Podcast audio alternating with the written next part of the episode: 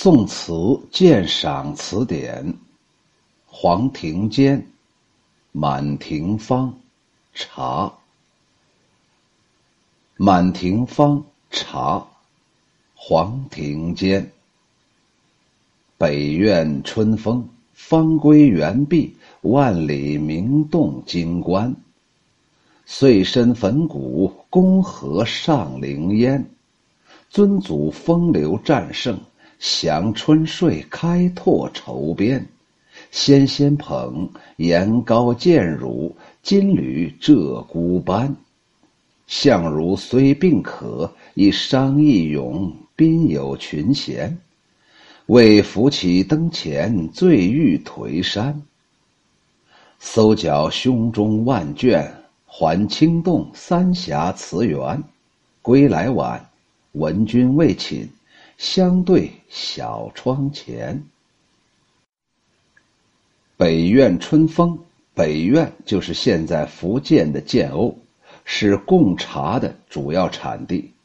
春风根据蔡襄在他的《北苑备新茶诗序文当中说：“北苑茶发早而味尤佳，设前十五日即采其芽。”日数千工聚而造之，逼设即入贡，什么意思呢？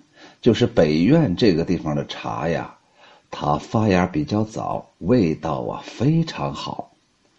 在立春后的第五个戊日啊，也就是春社日的前十五天，然后就采它的那个芽。每一天呢，要用上千的人来采集呀。然后把这些采集来的这些茶叶呀，汇聚到一块儿，然后开始生产。临近这个社日的时候，就要给朝廷上贡了。春风这两个字指的是社前之茶，就是社日之前的茶。归，中国古代祭祀。宴享、丧葬以及征伐等活动当中使用的器具，圭是一种方的，璧是一种圆的，它比喻的是那个茶饼的形状，也指茶饼的珍贵。我不知道大家喝没喝过，有一种茶呀，秋雨荷塘非常喜欢喝，就是那普洱，它往往有时候给你压成一个圆饼啊。那在这里头指的就是闭圆呢，像玉璧那样圆呢。也许是为了美观，也许是为了方便，以方便运输，也许是为了更好的储存吧。尊祖风流战，战胜风流尊祖的倒装句。尊指的是酒杯，祖古代祭祀的时候放祭品的器物。尊祖风流战指的是。哎呀，你不管是私人的仇怨也罢，还是国与国之间的那种国事也罢，到了特别难纠缠的时候，好了，双方不要说了，先喝杯茶润润嗓子呗。没想到啊，这茶一喝完呀，这个事儿也就解决了。可见茶呀，还有外交谈判当中的一个很好的作用嘞。鹧鸪斑。是用鹧鸪鸟的那个花纹的色彩来代指茶盏，就是茶杯呀，说明它非常珍贵呀。也就是说呀，这个欧阳修在给这个茶呀作为做代言的时候啊，同时把那个茶具呀也同时宣传出去了。醉玉颓山，形容男子风姿挺秀，酒后醉倒仍然有风采呀。文君就是卓文君，公元前一百七十五年到公元前一百二十一年，汉代的才女，中国古代四大才女之一，蜀中四大才女之一。卓文君与汉代的文人司马相如的一段爱情佳话，被后人是津津乐道。这首词翻译出来就是：“北苑茶山春风拂动，茶饼形状万千，方的如归器，圆的如碧玉，都十分珍贵。茶饼被研磨的粉碎，进奉御用，就是给皇帝用的，可谓是有功于社稷。可与凌烟阁当中为国粉身碎骨的忠臣功德并列了。这茶又能战胜酒醉风流，所以刚才我才把这个“降”啊读的特别到位呀。降服啊，使什么什么屈服，不能读成降。它可以解除春天的睡眠呢，睡意呀，清神醒脑，排忧解愁。纤纤玉指，研茶沏水，捧着精美的茶盏，茶盏都绣着金边儿纹色有如鹧鸪鸟的羽毛。司马相如虽然有可疾，就是有糖尿病啊，一觞一咏之间引来群贤宾客。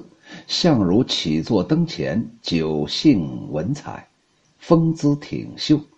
酒兴文采呀，也可以读成酒兴文采，因为喝酒有了兴致嘛。于是风姿挺秀，竭尽胸中万卷诗篇，文辞充沛，犹如三峡落水。相如酒醉很晚才归家，文君并没有入寝，两人相对坐在小窗前面。这是一个咏茶的词，词中以茶为中心，纵横于名物之中，出于典故之间，写尽古今风流。词的上片极言茶之风神，下片写妖朋呼吕及茶盛会。北苑春风方归原毕，万里名动京关。词先从茶的名贵来说起。北苑建州，也就是现在福建的建瓯，是贡茶的主要产地。由于是贡品，所以采摘的也就十分讲究。刚才说了，根据蔡襄在北苑被新茶诗序文当中说，这个采茶什么时候、什么地点，然后靠多少人来精加工，然后最后在什么时间把它给供奉到朝廷。因此，“春风”这两个字指的是设前之茶，射日之前的茶叶。如此讲究产地节令。而且日费数千工制成的方圆茶饼，在蔡涛的《铁围山丛谈》当中说：“岁旦可十百饼，就是这一年呢，也就能做出那十个、百个、几十个、上百个这么一种茶饼啊。所以无怪乎要声传万里，名动汴京了。”归方闭圆指的是茶饼的形状了。碎身粉骨这两句写得非常详细，以研磨制茶之法攀合将相报国的事情，以贡茶之贵比之开业之功，着意联想生发，避实就虚。接着写茶的用途，尊祖风流战胜是战胜风流尊祖的倒装句。意思是这个茶呀，能解酒、驱睡、清神、醒脑、排忧解愁。战胜开边这个字面切合的是凌烟功臣。以下说的是更有红巾翠袖、纤纤玉指，沏茶、研茶、沏水，捧精美的茶盏，侍奉身前，堪称一时雅士。鹧鸪斑是用它的那个纹色来指代茶盏。表示这个茶盏也极其珍贵。好茶叶之外，还要有好水、好茶具，还得有好的捧盏之人，这才是品茶之道。下一片写的是邀朋呼旅，集茶盛会。这里写自己雅集品茶，却翻出了司马相如的风流情事。茶可解渴，所以以相如病可引起。司马相如常有消渴疾。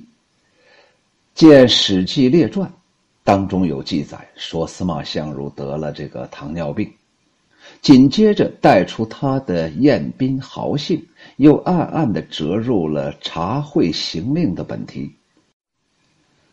为扶起灯前以下的四句是承接字面。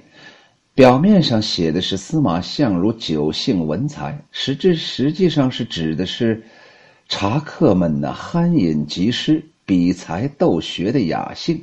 一商一咏这两句用的是王羲之《兰亭集序》当中的典故，醉玉颓山用的是《世说新语》当中嵇康的典故，搜剿胸中万箭用的是卢仝的典故，三碗搜枯肠唯有文字五千卷，这里面到处用典呢。还清洞三峡词源用的是杜甫《醉歌行》，词源倒流三峡水。以上连用了四个典故，真是无一字无来处。最后带出了卓文君，呼应相如，为他们的风流茶会作结。全词到这儿也就归结为一。这首词虽然题目是咏茶，却通篇不用一个“茶”字，翻转于名物之中，出入于典故之间，不急不离，愈出愈奇。特别是用司马相如极宴之事来挽合品茶盛会，专写古今风流，可谓是得咏物尺词之神韵了。下来，秋雨荷塘再简单的啰嗦两句吧。首先呢，是咱们必须得叫响一个，这黄庭坚我估计是收了钱了，给这个茶叶呀。做了一个广告啊！大家都知道黄庭坚呢，文采斐然，有很多粉丝，所以他写了之后啊，对地方的 GDP，就是茶叶这方面的 GDP 有很大的提升，所以黄庭坚也乐意为之。当然了，也不排除黄庭坚出于一时的雅兴，就像他所说的：“哎呀，今天我特别高兴，喝到这么好的茶，所以我就信笔的写一些呗。”第二个，这首词妙就妙在一个很普通的喝茶的事情、品茶的事情，写的惊心动魄呀。一会儿是方归圆璧，一会儿是碎身粉骨，公和上灵烟；一会儿是尊祖风流战胜，一会儿是降春睡，一会儿是开拓筹边。哎呀，这茶叶呀，让人写着写着，如果你把这个茶呀，或者。你不要看这个题目，你会误认为这里面写某一个将军，写某一个能人，写某一个宇宙的一个咒主，写的是某一个了不起的天神，写的是某一个玉帝老儿啊，简直万能之人呢，万能之神。结果后来才发现原来是茶，由此可以看出欧阳修啊，这夸张的有点过分了吧。秋雨荷塘也是喜欢喝茶之人，可是我觉得这个茶呀还没有完全到这个欧阳修所说的这种程度。当然了，不排除秋雨荷塘可能是历练太少，在喝茶的这方面道行太浅，所以可能还感觉不到吧。但是我读了这首词，我以后会慢慢的品茶。你看那个品茶的品呢，是三个口啊，也就是说多个口品完之后才能断定这个茶到底好不好。我一张口就是一个口啊，一个嘴巴，所以在品的过程当中就有失偏颇了。但是我还是能从这首词里读出来，这个欧阳修啊刻意的拔高这个茶，到底有。多么好的功效、功能、功德，于是我就觉着，哎呀，对欧阳修啊，也就有了其他的不好的想法了。下来呀，茶已经很好了，必须得先先捧，美女呀，纤纤玉手捧着茶，然后啊，必须用非常好的茶盏，金缕鹧鸪斑呢。你比方说像蔺相如，他又最后啊扣在蔺相如了。那蔺相如呢，当然是汉代的大腕了，那写赋相当了得了。可是蔺相如，可是蔺相如，司马相如啊，他得了糖尿病了，口渴难忍，所以这个茶呀，刚好就对了他的这个症了。你没有必要再吃偏方了。也没有必要请什么名医名大夫，你就喝我这儿的茶，然后呢，还有群贤毕至，少长咸集，一觞一咏之间，爽快之极。这个茶呀，可以维系朋友之间的关系，可以治疗这个糖尿病啊，功功效太厉害了。结果喝茶能喝醉，当然了，茶醉这个秋雨荷塘是认可的，喝茶能喝醉。然后喝醉了之后啊，喝茶喝醉和喝酒喝醉完全不一样。喝酒喝醉啊，那就成了一滩烂泥了。可是人家喝茶喝醉了以后啊，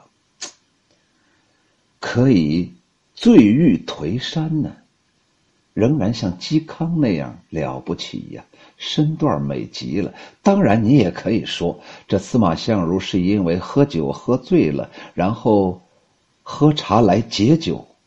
你也可以这样理解，反正这个醉了之后的状态肯定是跟喝茶有关系。搜缴胸中万卷，还清动三峡词源，也就是喝了个这个茶以后啊，文思泉涌，下笔如有神呢。你想写高考的满分作文吗？你想成为这个世间了不起的文学家吗？那就请喝。我们这块的茶呗。归来晚，闻君未寝，相对小窗前。最妙的就是最后这个。那卓文君为什么等她老公回来呢？为什么老公回来之后还不睡觉？老公已经醉得不行了，为什么还能相对小窗前呢？还不是说这个茶可以解酒吗？还不是说这个茶成了夫妻两个情感的最好的？纽带了吗？所以整个这首词啊，真的是妙极妙极。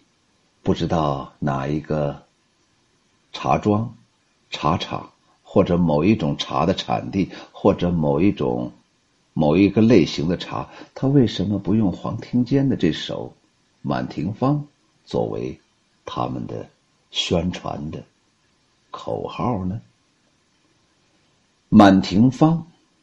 茶，黄庭坚。北苑春风，方归原壁，万里明洞金关。岁深坟谷，宫河上凌烟。尊祖风流战胜，降春睡，开拓愁边。纤纤捧，言高见汝，金缕鹧鸪斑。相如虽病可，一觞一咏，宾有群贤，为扶起灯前，醉玉颓山。搜缴胸中万卷，还清洞三峡词源。归来晚，闻君未寝，相对小窗前。